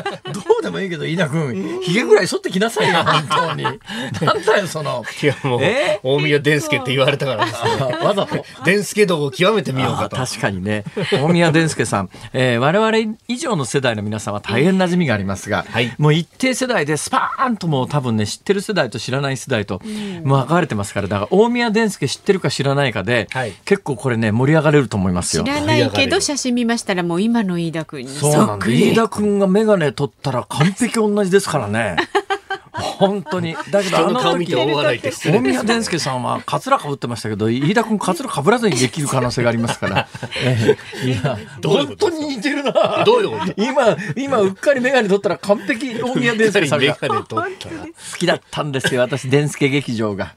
もしかしたらなんか、生まれ変わり？絶対そうですよ絶対そうですよね。いやそんなこと言ってていいんですよ。今日防いいんですか？今日防災スペシャル防災スペシャルなんですが、はいはいはい、ここであの番組のお知らせをね少しさせてください、はい、来週9月7日月曜日からの辛坊治郎ズームそこまで言うかは特集自民党総裁選にズーム。5時台は辛坊治郎そこまで言うかをお送りします。そうなんですよ。初日の月曜日はですね富士急ハイランドで、はい、そう富士急ハイランドの絶況マシンランキングっていうのがあってですね、その絶叫マシンランキングの1位と2位と3位に連続して乗るという、これ本当命がけですから、何せ65歳以上は乗れませんからね、そう私が乗れるのもあと半年になっておりますので、今のチャンスを逃すともう一生乗れないわけで、はい、でもね、最近つくづく思うんですよね、やっぱりね、年とともに少しずつやっぱりできないことが増えていくというのを、やっぱり人間ってちょっと噛み締めながら生きていかなきゃいけないっていうのをね、はい。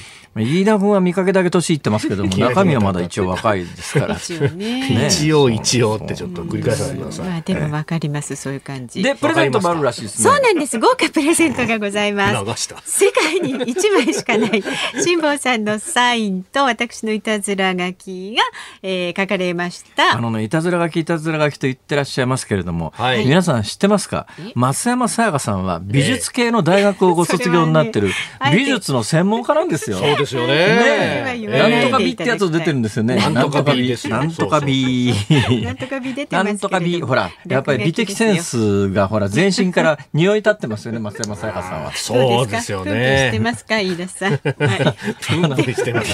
美的センスが匂い立つのと、美そのものが匂い立つのとは、またこれ別次元。なんてこと言うんだ、飯田君。私は何も言ってないですよ。完全に今黙ってましたから。私は会になりたい。いや、何言ってる サインと、あ、サインと、あ、ごめんなさいね。はい。と、まあ、そのね、えー、ちょこちょこっと書いたものの、番組特製クオカード3000円分を毎日3人の方にプレゼント。ただ、木曜日は、あの、この、デンスケさんもいらっしゃるんで、待って待ってやっぱりあの、それはまさか俺のことじゃねえだろう。デンスケさんも込みの、なんか、ちょっと、ね、一筆書いていただいて、いやいやいやいやいのがいいかなと思ってますので。デンスも書いていただいてますね。なんでね、芸名になってるんですか？おかしいでしょ、ちょっ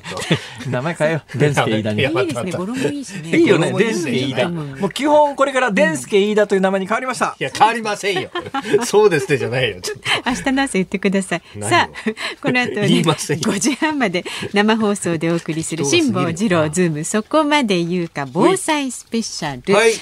えー、えー、メールもいろいろ届いてますありがとうございます。辛坊さんへに質問ということでですね。大阪府の権太郎さんからいただきました。大阪府の権太郎さん、はい、ありがとうございます。辛坊さんに二つお聞きしたいです。へーへーまず、菅総理大臣になった場合、はい、県営の中である小池都知事、ひいては東京都との関係はどうなるんでしょうか？あえー、まあ、やっぱりね、二人とも大人だからね、はい、ねね予言しときます。おえー、GoTo キャンペーンは現在、東京都が除外されてます。これなんで除外されたかというと、はい、えー、GoTo キャンペーンやろうという時に、やめろと小池さんが言ったんで、はい、頭に来た菅さんがきっと外したんだろうと私は思います。えー、で、えー、総理大臣になるということで、いつまでも角突き合わせててもしょうがない上に、はい、東京都だけじゃなくて全国的にあの感染傾向が今、下火になってきてるので、で、一応ですね、東京今23区内は、はい、あの、飲食店の時間制限というのを続けております。すね、これが今月の15日までなので、はい。近々おそらく東京都はですね、うん、この23区内の時間制限を解除すると思うんですね。その解除のタイミングで、はい、9月15日より後の東京都の GoTo キャンペーンは、私の単なる予測ですけれども、入ってくるだろうと思います。というのはなんでかというと、シルバーウィークと呼ばれる4連休が9月の後半にあって、この9月の後半の4連休に、GoTo キャンペーンの東京除外を、これをまあ戻して、戻すっていうか、東京 GoTo キャンペーンの対象内にするという形で、はい、東京近郊のあの観光業界をやっぱり救うという方向性に、私は舵を切るんじゃないのかというふうに予想しております。うんなんかカレンダーを見るとぴったり符合する感じありますもんね。そうでしょ。これ当たったらなんかちょうだい。え？増山さんがなんかコメントさデンスケさんが。デンスケさんじゃないです。はい、えー、もう一つ質問があって、はい、えー、この次の総理大臣任期は来年9月までということですが、はいはい、1年後もし体調が良くなっていたら安倍さんが再々登板なんて可能性あるんでしょうか？それあるんですか？えー、っとですね、はい、あの今回本当にお辞めになる原因があの潰瘍性大腸炎ということならば、はい、この潰瘍性大腸炎というのは精神的ストレスで悪くなるんですよ。はい、で絶対ないかというと潰瘍性大腸炎が本当の今回の辞任の理由だとするならば、うんもうちょっと復帰するにしても来年は無理だろうなと、もうちょっと時間がかかるだろうと思います。ただ、再々登板がゼロというわけではなさそうです。ただし、もう一つの可能性として、はい、あの本当の辞任原因がえー、潰瘍性大腸炎ではなくて、もっとあのある意味短期決戦で勝負がつくようなもので、それが解決しましたということならば、はい、可能性としてはゼロではありませんが、ただそれより可能性が高いのは、おそらく菅官房長官は必ずどっかで選挙を打ってきます。で、ね、おそらくね、えー、今の安倍政権の支持率が急に上がっってるんですよ。すね、これあの一部の新聞をお読みになってる方しかわからないと思いますけれども、共同通信と日本経済新聞の、はい、実はあの記者会見の後の世論調査で、ともに50%台という、直近の世論調査に比べると20ポイント上がってます。で、今支持が50%台、不支持が30%台という、歴代の内閣総理大臣で、辞める直前の世論調査では、実は安倍さん今一番高いです。圧倒的に高いです。で、この安倍路線を継承する形で菅さんが総理大臣になったら、菅さんの下で行われる第1回目の世論調査も、かなり高くなる、はい、私は6割より上行くんじゃないかと思います。そうしたらですね、秋に新型コロナが感染がなんとなく収まっている間に解散をしてですね、はい、で密室で選ばれたっていう今あの攻撃がもうすでに始まってますね。そうすると菅さんとしてはいや密室で選ばれたのかもしれないけれども、世論の支持を受けたんだというある意味みそぎのためには解散総選挙で勝つということのプロセスがどうしたって必要になるだろうと。ということになると。意外と選挙は早いかもしれないけれども、はい、本人に聞いてみましょう菅さんどうお考えですか？まさにそこは総理の権限であるということ罪ですよ今振っちゃったことは全然似てない当たり前だよやっとに似てないな。いや、これはね、やったことを褒めてもらいたいという、ね。おそらくこの電波業界で初めて、このモノマネをやった人だと思う。目はね、微妙に秋田の母音に近かったんですけど、まさに。そこのまさにがね、クリアすぎるんだな。もうちょっと不安だからそこがもうちょっとね、その母音をね、東北風に曖昧にぼかしながらいくとね、かなり近いものになるので、来週までに精度を上げといてください。これで何度見てもね、尻尾つかませないんですよ、官房長官は。岸田さんも頼むよ。無理だね。今の何無理ですね。なんかこんな感じじゃない？ちょっと石破さんにも聞いてみよう。それは、どう考えても難しいと、私は思います。まあ、中ではね、今のやった中ではまあ。一言だと思いやって。努力してください。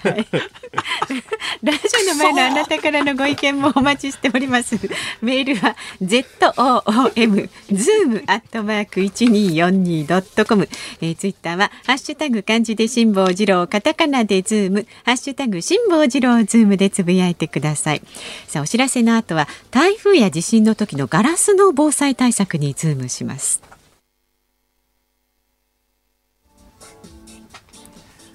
9月3日木曜日時刻は午後5時を回りました。こんにちは辛坊治郎です。こんにちはニッポン放送の増山さやかです。こんにちはニッポン放送の飯田浩司です今日は防災スペシャルということでお送りしていますはい、午後2時から、まあ、お届けしておりますけれども、もう3時間でね、あと残すところ30分ということになってしまいました。はい、そんな中、はい、こんなメールいただいています。どんなメールですか？えっとね、足立区の方そんな悲しそうな顔をしながらメールを読まなくても、何があったんですか？心打たれる。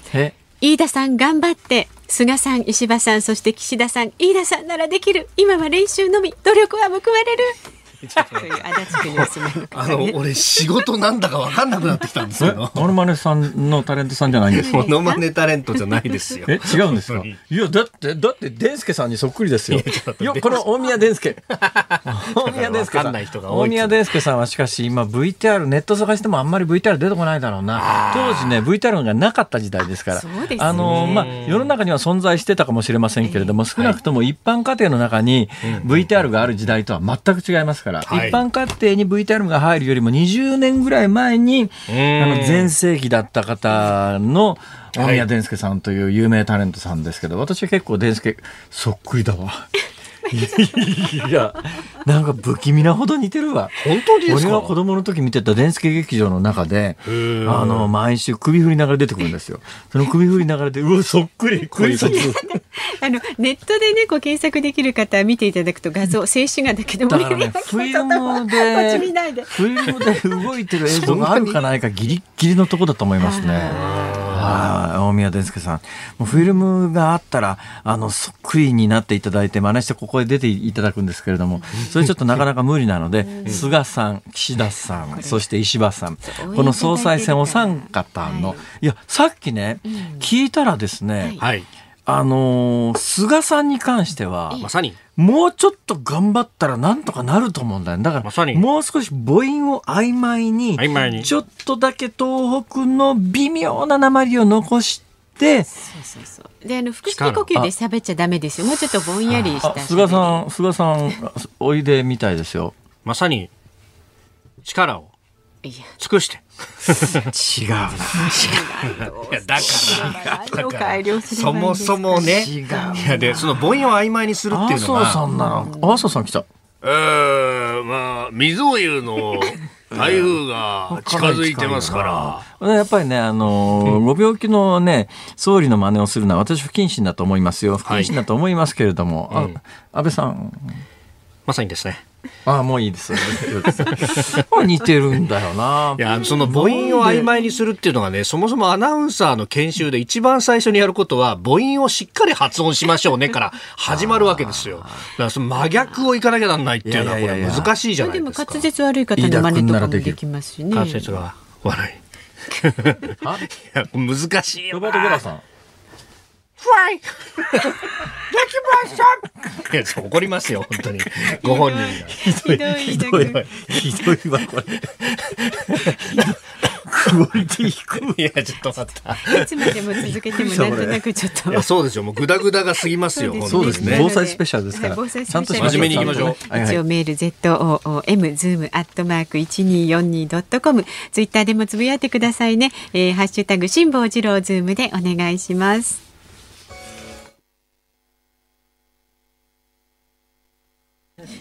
さあこの時間は辛坊治郎ズームそこまで言うか防災スペシャルお送りしておりますけれどもやっぱりね自民党総裁選についての辛坊さんへの質問っていうのにたくさんいただいてるんですよね。されてもなえー、とは思うんですけど どんなご質問ですか？えー、例えばこちらペンネーム、はいはい、足立の楽太郎さん。足立の楽太郎さん。はい。はい、菅総理大臣になった場合、憲法改正の道は開きますか？そんなでかいこと聞かれてもな。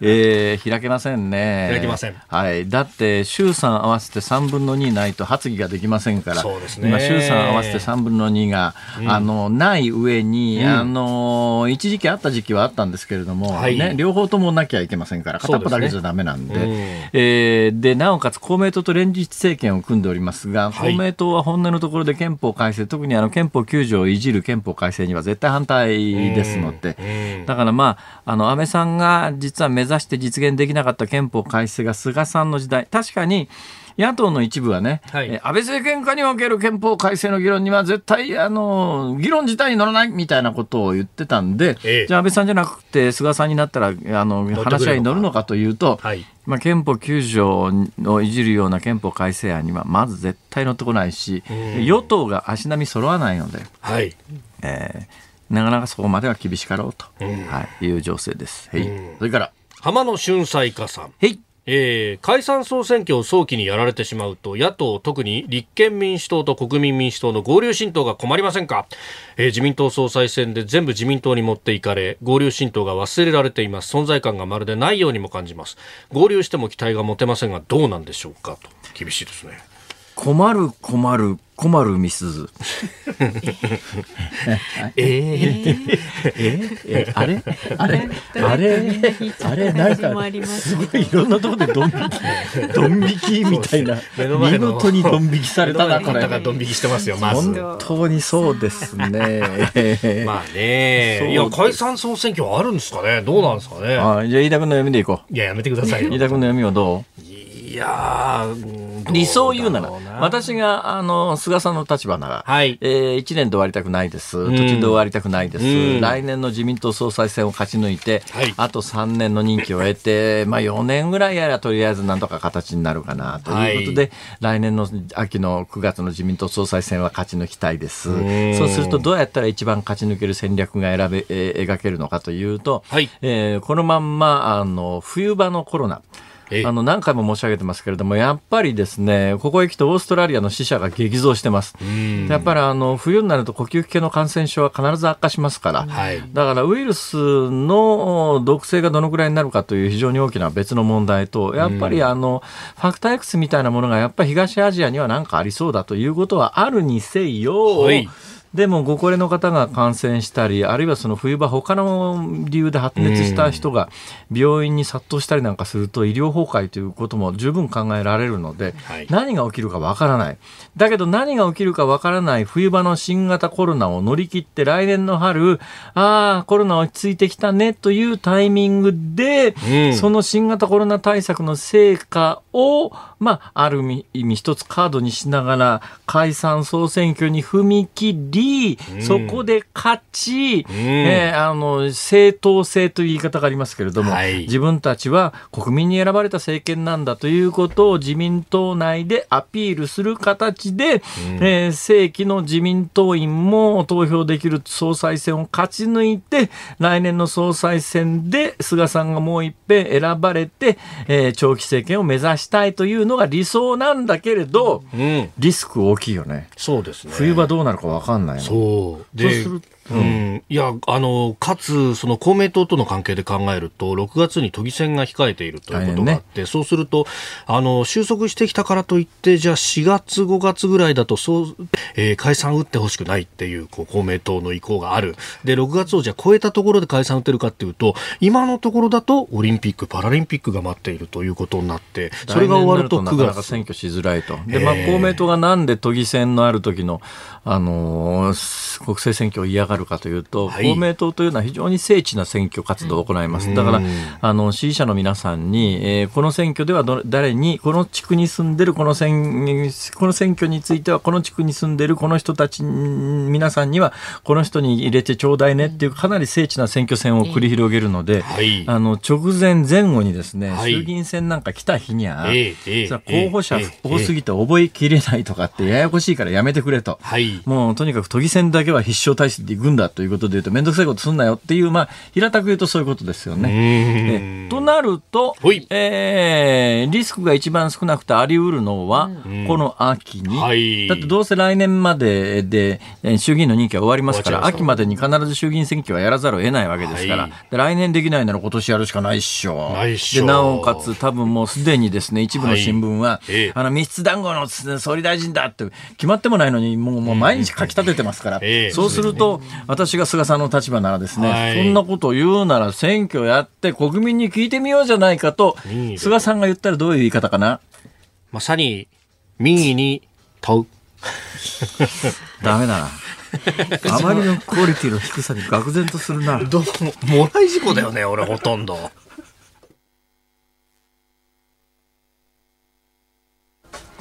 日本放送辛坊治郎ズームそこまで言うか防災スペシャル。辛坊さん飯田さんお別れの時間ですよ。3時間半お送りしました。そうですね。防災スペシャルは各エキスパートの皆さんの、はい、あの解説で非常によく分かったんですけども非常に最後まで分かんなかったのはですね、はい、なぜ菅さんが難しいかと。なぜ岸田さんが難しいかと。なぜ石破さんが難しいかと。であのリスナーさんからいろいろメール等でいただいてるようで、はい結構やっぱりあのもうちょっとだから頑張れという声はたくさんあるみたいですね。いやいやいやあとちょっと、あとちょっと、ほんのちょっと何かが違うんだけど、ね、石破さんのクオリティがこの3人の中では一番ましだったんではないのかという見方がありますが、なるほど。どうでしょうか？私が一番かなここでは。ということですね。辛坊さん。それだけ聞くとなんかでもやっぱちょっと甘いああ社長が引いてるええー、本当だ まずい。ちょっと今のはどうだったんでしょう。かあびっくりした。ちょっと。やめてくださいよ。ちょっと狙っちゃった俺今あびっくりした。一気に脇に汗をこうどっとかくっていうですね。ちょっと話切り替えますか。はい、来週のねちょっとお知らせです。辛坊治郎ズームそこまで言うかは特集自民党総裁選にズーム。5時台は辛坊治郎そこまで行くか、まあ、3時台4時台は自民党総裁選の行方について辛坊さんが独自のルートで仕入れた情報と、まあ、忖度なしの視点で徹底解説いたします。特に木曜日にはですねお三方が揃い踏みで出てくださるんではないかと。違うっつの？やめてください。本当です5時台には辛坊さんの体当たり取材月曜日は辛坊治郎富士急ハイランドで悶絶絶叫マシーン65歳以上禁止っておかしくないか。はい、はい、すごいロケですね。で豪華プレゼント世界に1枚しかない辛坊さんのサイン私のいたずら書きそして飯田君の何らかの書かれた番組特製クオカード3000円分を3人の方に毎日プレゼントいたします。ほいほい。ほんで、はい。ほんで、お聞きの日本放送、この後は、健康あるあるワンダフォーを挟みまして、5時半からは、日本放送ショーアップナイター、今夜は東京ドームから巨人対 DeNA 戦、解説、佐々木主浩さん、実況、山田透アナウンサーでお送りします。先ほどね、佐々木さん、いらしてましたけど、そうでしたよね。清原さんと。私二人いらっしゃるところ目撃してしまいましたけど、でかかった。いや、